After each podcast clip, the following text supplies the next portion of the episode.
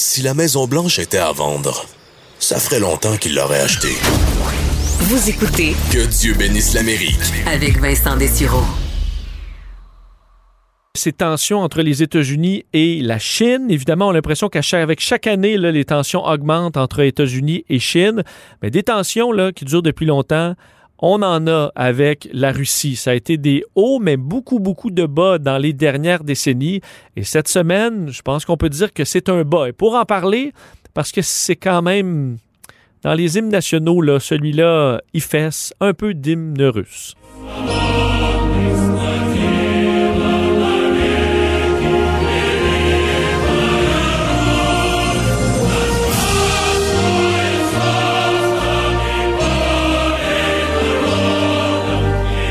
Vous avez assurément vu donc cette semaine euh, Joe Biden, le président, et un président, je pense pas à part dans quelques erreurs, là, mais euh, font des gestes calculés là, et on sort pas euh, en traitant de nom ou en critiquant un dirigeant international très fortement sans y avoir réfléchi.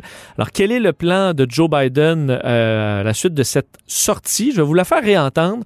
Où euh, Joe Biden, donc interviewé, euh, se fait poser la question est-ce que euh, Vladimir Poutine est un tueur? Il y en a là, des dossiers où clairement on lit Vladimir Poutine avec ben, soit des tentatives de meurtre ou carrément des décès. Et la réponse de Joe Biden a été plutôt claire et risque de passer à l'histoire. Écoutez-le. So you know Vladimir Putin. You think he's a killer? Mm-hmm. I do. So what price must he pay? The price he's going to pay, well, you'll see shortly.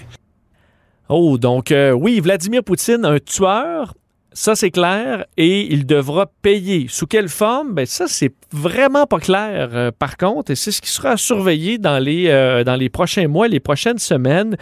Qu'est-ce que ça signifie? À quoi Joe Biden faisait référence? On sait qu'il y a quand même beaucoup de dossiers qui s'empilent entre les États-Unis et la Russie.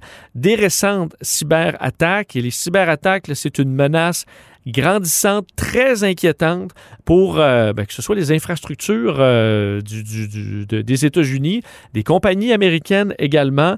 On a l'histoire des versements de primes à des talibans pour qu'ils tuent des soldats américains en Afghanistan. Euh, on se souvient que Donald Trump avait eu beaucoup de difficultés à parler de ce sujet-là. Ça lui tentait clairement pas d'attaquer Vladimir Poutine sur ce terrain-là. Mais est-ce que c'est de ça dont Joe Biden parlait?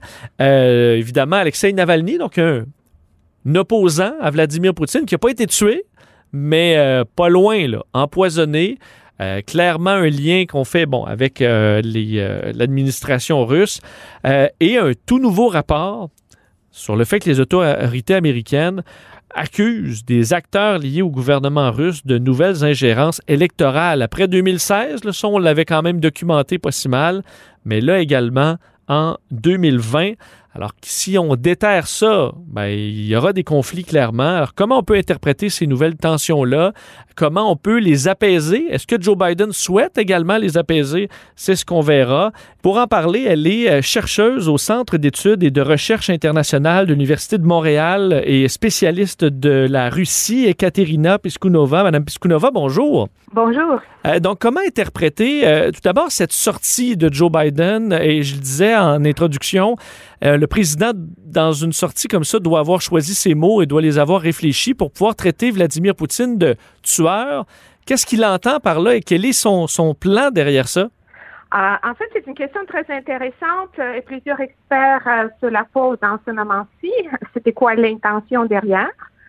En fait, on ne peut pas rendre les relations russo-américaines pires qu'ils ne le sont maintenant. En fait, Joe Biden a réussi.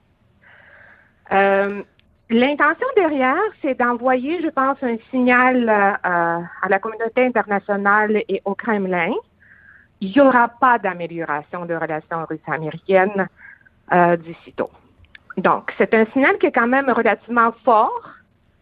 Euh, ce qu'il faut aussi regarder en relations internationales, il y a un principe tit for tat. Euh, ça veut dire de la symétrie de la réponse. Alors, la réponse russe, à part les blagues euh, réussies faites par Vladimir Poutine, on peut en parler si vous voulez, euh, mais la réaction russe était de rater l'ambassadeur. Ce qui quand même peut être considéré comme euh, le dernier pas, le dernier geste avant la rupture des relations diplomatiques. Euh, les Américains, ce qui est intéressant, n'ont pas répondu symétriquement. Euh, ils ont déclaré que l'ambassadeur euh, euh, américain reste à Moscou. Donc, c'est, je perçois quand même une certaine volonté de l'administration américaine de tempérer la sortie de Joe Biden. Je comprends. Donc là, parce que c'est un geste assez classique en- dans- quand, quand j'ai l'impression des relations internationales euh, bon, commencent à mal virer, de retirer son, son ambassadeur. Euh, Est-ce que souvent ça se fait quand même, mais ça dure un temps, euh, quelques jours, quelques semaines et, et ça revient? C'est, est-ce que c'est... Ça dépend. Ça dépend? Ça dépend. Ça, ça dépend de la situation. Ça dépend. En fait, le geste de, de rappeler un ambassadeur, ça laisse quand même, euh, ça laisse une genre de marge, marge de manœuvre.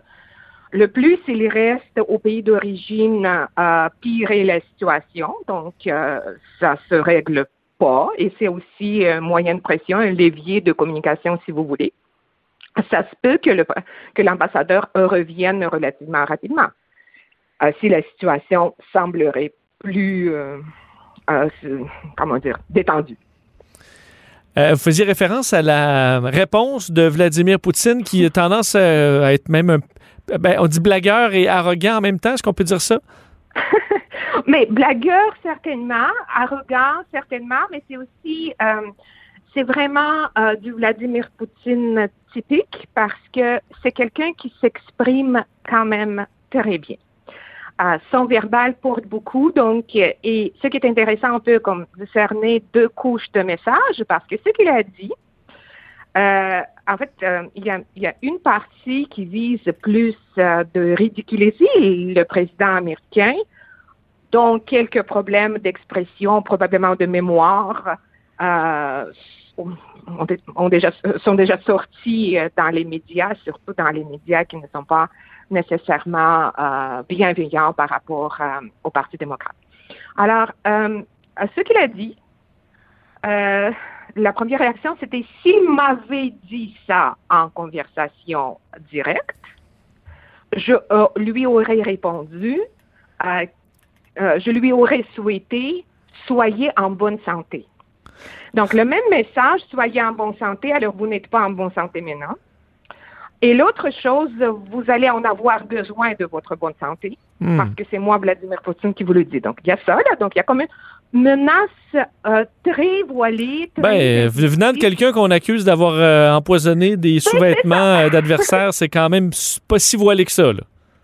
Ben, ben, c'est ça. Donc, il y a ce message d'une, euh, que, je considère quand même assez menaçant, très arrogant, vous avez parfaitement raison. Et il y a l'autre partie de sa réponse quand il a cité un proverbe, ben, c'est une expression, comme mi-proverbe, mi... euh, Mi-chanson Euh, pour oui, enfants un peu, là. Qui, ouais, c'est- oui, c'est ça. qui, qui, qui Un dit que, lui- que son. celui qui l'est, là? Oui, c'est- bien ça. Donc, la chose est, encore une fois, de ridiculiser le président américain. En fait, en faisant allusion, à peine voilée encore une fois, euh, mais t'as pas, t'as pas toute ta tête finalement, tu te comportes comme un enfant. Bref, euh, euh, aussi on peut percevoir euh, comme quand même euh, un désir de réduire l'importance de ce qui a été dit. Sérieusement parlant, c'est pas souvent qu'entre les, les présidents, on entend ce genre de vocabulaire, et je parle de Joe Biden, pas de Hmm. Poutine. C'est rare quand même. Ben, euh, Madame Piskunova, je, je parlais avec un invité précédemment des tensions entre les États-Unis et la Chine et on comprend là, très bien l'enjeu euh, économique majeur, à quel point la Chine est devenue euh, une puissance euh, mondiale euh, économique et que ça, ça peut être dangereux. Avec la Russie, bon, on il me semble qu'avec l'Europe, il y a beaucoup d'enjeux parce que c- le- le- la Russie fournit énormément d'énergie à, l'Europe. Pour les États-Unis, quel est l'enjeu de fond là-dedans? On comprend qu'il y a la menace militaire qui a toujours eu lieu avec la, me- la- la menace de, de bombes atomiques, mais ça nous semble quand même loin. Euh, quel est l'enjeu pour les États-Unis et qu'est-ce qu'on souhaite que les Russes changent? C'est une excellente question, puis c'est une question qui demande beaucoup de réflexion profonde.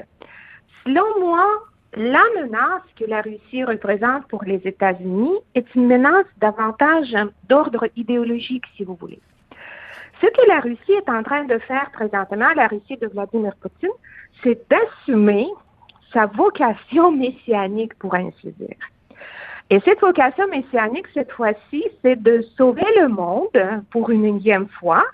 Donc, Poutine fait beaucoup de références aux guerres napoléoniennes, par exemple, quand la Russie a sauvé l'Europe du tyran. Il fait exactement énormément de références à la Deuxième Guerre mondiale. Une fois de plus, l'Union soviétique, à, ce moment-ci, a sauvé l'Europe euh, des hordes, euh, des hitlériennes. Là, la nouvelle mission de la Russie, c'est d'offrir un modèle alternatif au développement au modèle démocratique libéral. Et c'est ça dans le discours. Et je pense que euh, les États-Unis ne devraient pas avoir peur de la Russie économiquement parlant, même si sa capacité de nuisance, mettons ça comme ça, est quand même très présente. Mm-hmm. Il y a une compétition géopolitique, surtout euh, en Eurasie. Euh, au Moyen-Orient, mais je pense que la menace principale, ce qui l'irritant principal, c'est le fait que la Russie se positionne comme une alternative au, modèle démocratique que les États-Unis euh, euh, dont les États-Unis font la promotion partout dans le monde. Donc, on n'est pas si loin de, la démocratie versus le, ou le capitalisme versus le communisme euh, il y a, il y a 30-40 ans. Là.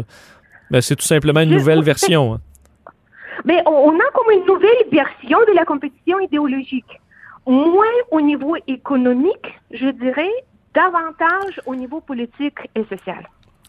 Euh, en, terminant, euh, moi je suis quand même, les, je m'intéresse à la conquête de l'espace et tout ça. J'ai toujours trouvé ça beau mhm. qu'il y ait, au-delà des conflits euh, entre les États-Unis et la Russie, un mhm. partenariat avec la NASA pour la station spatiale et tout ça. Là, on sent un certain bris de, de, cette union-là. On a vu la Russie bon, s'acoquiner davantage avec la Chine pour des projets lunaires, entre autres. Mhm. Est-ce que ça aussi c'est un symbole que il y a une, un effritement fondamental des deux pays qui sont même plus capables de s'entendre sur certaines, certaines avancées technologiques comme ça, où on voulait faire avancer l'humanité avant tout?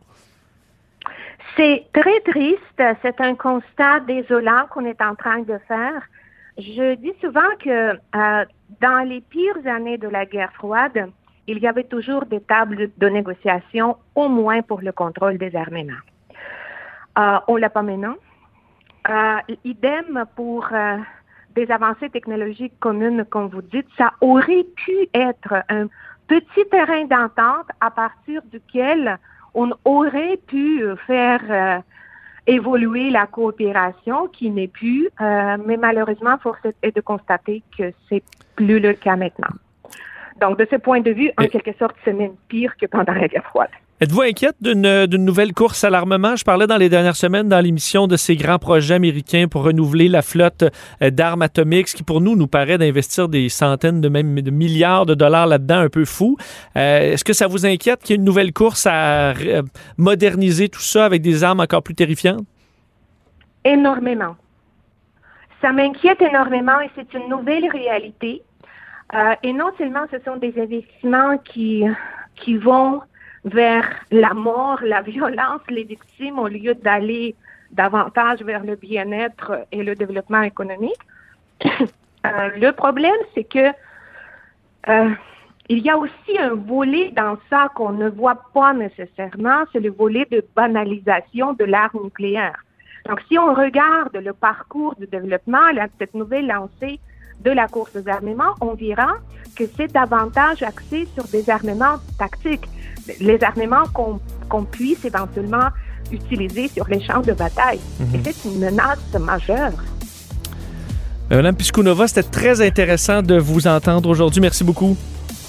Ça me fait un grand plaisir. Au, au revoir, Ekaterina Piskunova, chercheuse au Centre d'études et de recherche internationale de l'Université de Montréal et spécialiste de la Russie.